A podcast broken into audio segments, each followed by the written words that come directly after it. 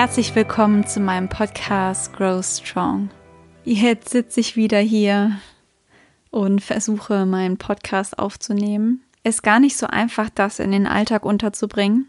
Und mir bleibt eigentlich keine Zeit, mich groß vorzubereiten. Aber ich habe einfach seit Monaten Themen im Kopf, die ich ähm, gerne nach außen bringen will. Und auch das Feedback der ersten Folgen stärkt mich natürlich. Das motiviert mich einfach sehr. Und ja, ich habe letztendlich zu mir gesagt, ich muss jetzt rausgehen mit meiner Geschichte. Ich kann sie nicht länger für mich behalten. Und obwohl ich jetzt mehrere Monate das Podcast geplant habe, wusste ich bis vor zwei Wochen nicht, was der Inhalt sein soll. Und, und hoffe natürlich auch, dass meine Unsicherheit und Nervosität irgendwann nachlässt.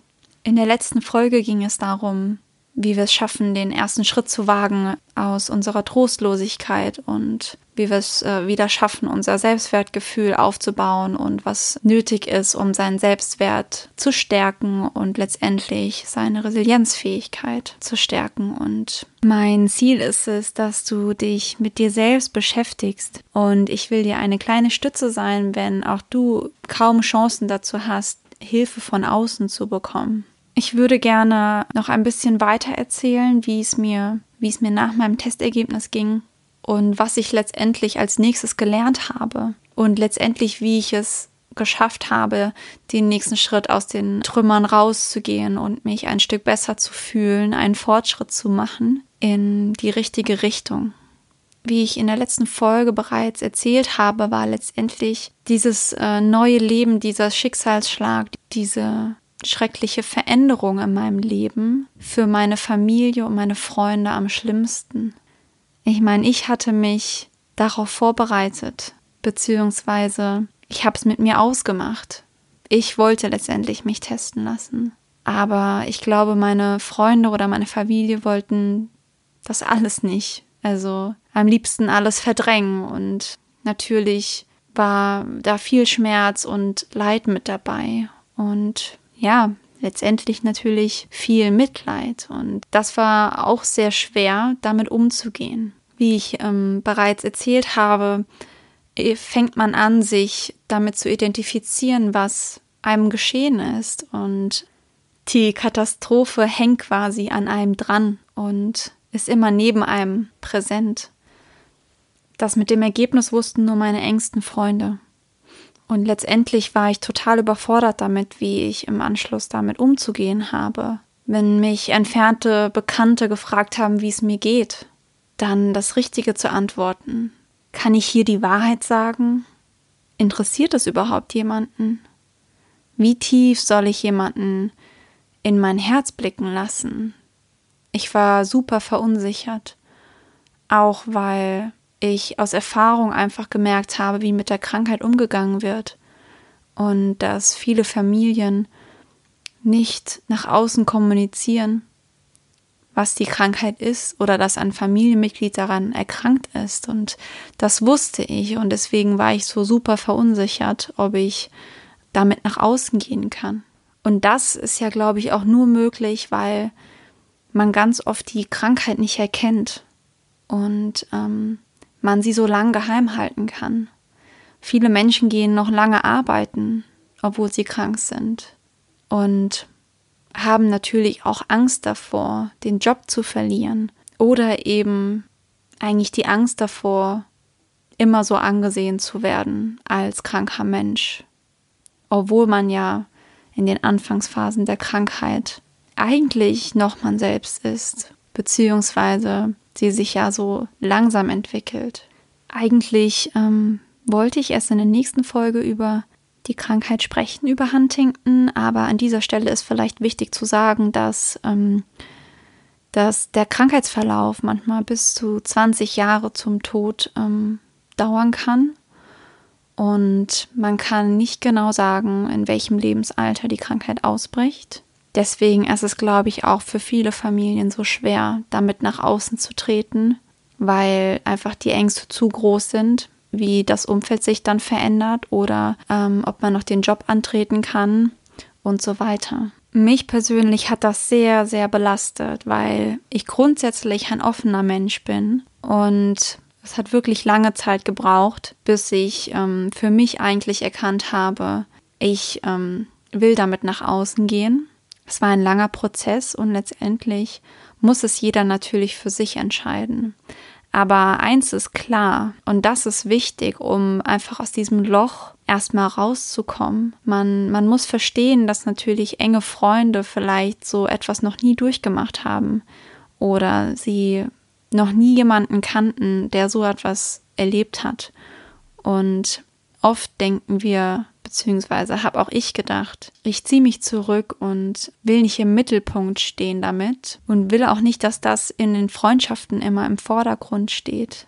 Die Folge daraus war, dass ich eine Zeit lang diverse Kontakte abgebrochen hatte und eigentlich es mir damit gar nicht besser ging.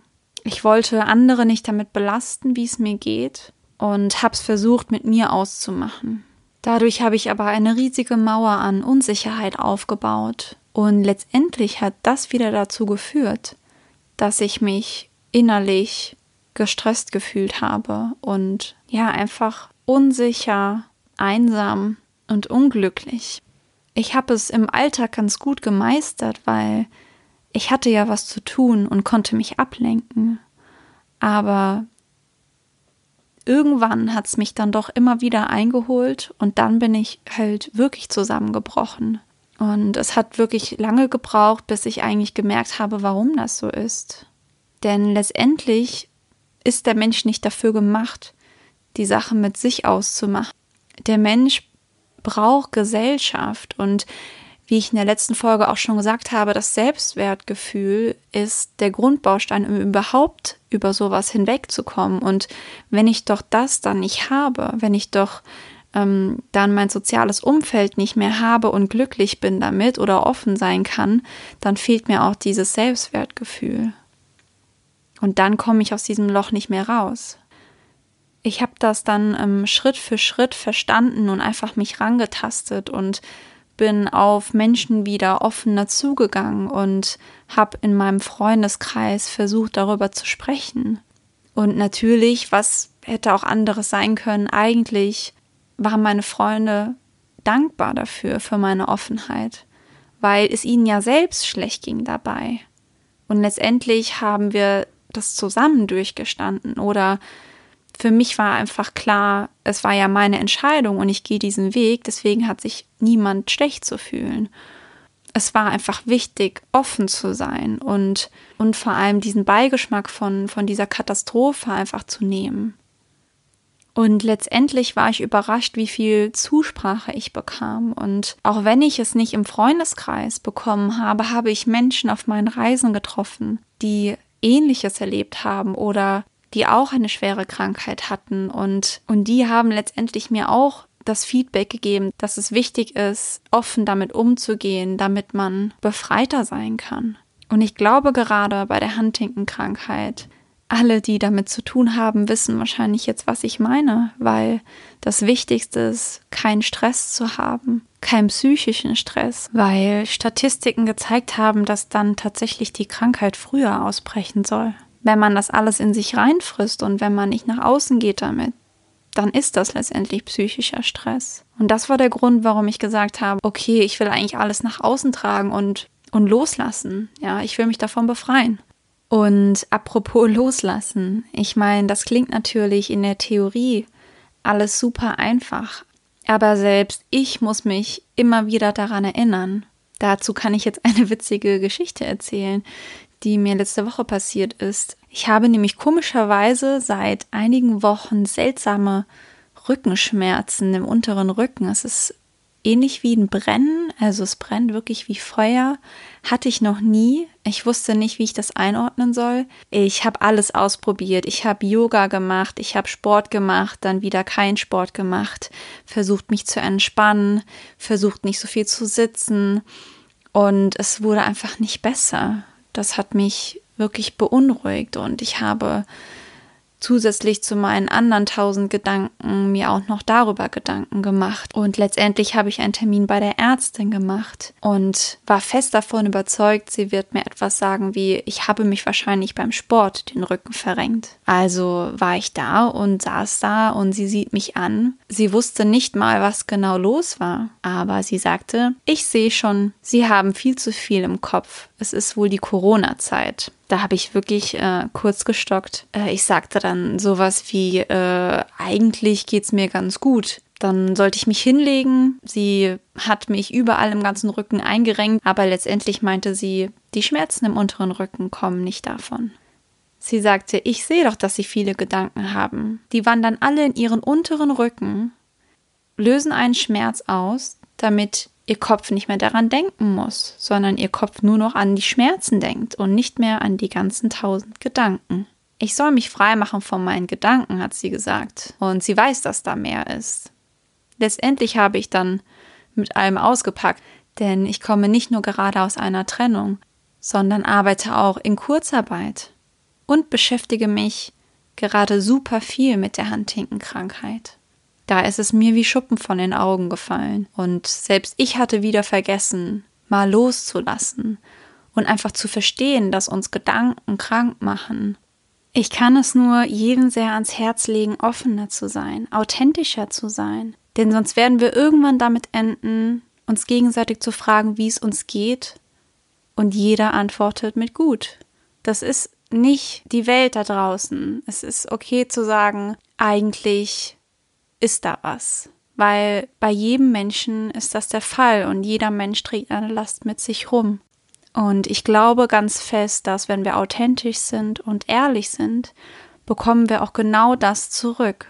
Und das wiederum hat einfach Kraft und Power und wir fühlen uns weniger allein. Und wenn du das noch nicht schaffst, dann hat das wahrscheinlich damit zu tun, dass du dich daran erinnern musst, dass es so viele Menschen auf der Welt gibt, die krank werden, die in schlimmen Verhältnissen leben, die nicht so gut aufgewachsen sind wie wir, die nicht in Deutschland groß geworden sind, die Tode erfahren haben und Gewalt. Und es gehört einfach zu der Menschheit dazu, dass wir Schicksalsschläge erleben, auch wenn man eingeschränkt ist, auch wenn man vielleicht seinen Traumjob nicht mehr ausüben kann, auch wenn man diesen eigentlichen Lebensplan nicht umsetzen konnte. Und trotzdem haben wir in Deutschland viele Möglichkeiten, um sich einen neuen Plan auszubauen. Und ich denke, wenn man sich das klar macht, kann man auch mit der Nachricht nach außen gehen, weil es keine Katastrophe ist. Es ist das Leben. Und es gibt wahrscheinlich noch viel schlimmere Geschehnisse auf der Welt. Was mich eigentlich dazu bewegt hat, war wirklich hauptsächlich der Fakt, dass es mich selbst belastet hat und genau das ähm, krank macht. Und deswegen wusste ich, ich will damit nach außen gehen und habe mich dazu entschieden, ähm, offen und ehrlich zu sein, wenn mich Menschen fragen, wenn ich mit Menschen ins Gespräch komme, wenn man sich äh, neu kennenlernt, ähm, übers Leben redet und dann habe ich einfach diesen Teil als mein Leben akzeptiert. Und der ist nicht nicht erwähnenswert. Und es ist ein Teil, der mein Leben verändert hat. Letztendlich habe ich mich sogar entschlossen, meinen Arbeitgebern davon zu erzählen. Nicht, weil ich ähm, dachte, das könnte irgendwas ändern, aber letztendlich hat es das. Denn ich weiß, dass sich das nicht jeder erlauben kann und dass nicht jeder vielleicht ähm, die Chance dazu hat. Und das ist auch völlig okay. Jeder muss es für sich wissen. Und bei mir war es so, dass ich nicht eingesehen habe, dass die Krankheit so mein Leben bestimmt. Und ich habe einen stressigen Job und für mich war es einfach wichtig, das zu kommunizieren und dass Stress für mich tödlich ist. Und letztendlich ähm, hat sich dadurch alles geändert meine Arbeitskollegen haben mich mit anderen Augen angeguckt, haben mich teilweise anders behandelt, positiv. Also wirklich positiver und einfühlsamer und ja, einfach diesen, diese Sensibilität zu entwickeln für deine Mitmenschen. Weil, wie gesagt, man sieht mir nicht an, dass ich was habe. Natürlich nicht. Irgendwann wird es aber so sein. Aber bei Huntington wird es nicht so sein. Lange Zeit nicht, weil man, wie gesagt, erst im späten Stadium das einem Menschen ansehen kann. Und letztendlich will ich auch Menschen dazu sensibilisieren, nicht nur nach ähm, dem äußeren Anschein einer Person zu urteilen, sondern Empathie zu entwickeln für ähm, die Menschen, die vielleicht innerlich halt schon krank sind und einfach ein bisschen feinfühliger zu sein. So, jetzt habe ich dir wirklich ganz viel erzählt und mitgegeben. Ich bin jetzt auch fix und fertig für heute. Ich wünsche mir einfach, dass du daraus etwas mitnehmen konntest und vielleicht dich traust, etwas mutiger zu sein und auch die Erfahrung machen wirst, dass es letztendlich nur eine positive Auswirkung auf dich haben kann. Dein inneres Ich nach außen zu tragen und authentisch zu sein. Seitdem ich übrigens das mit den Rückenschmerzen erfahren habe, habe ich keine mehr. Seltsam. Es ist wirklich verrückt manchmal. Also mit diesem Sinne, Fühl dich gedrückt und bis nächste Woche.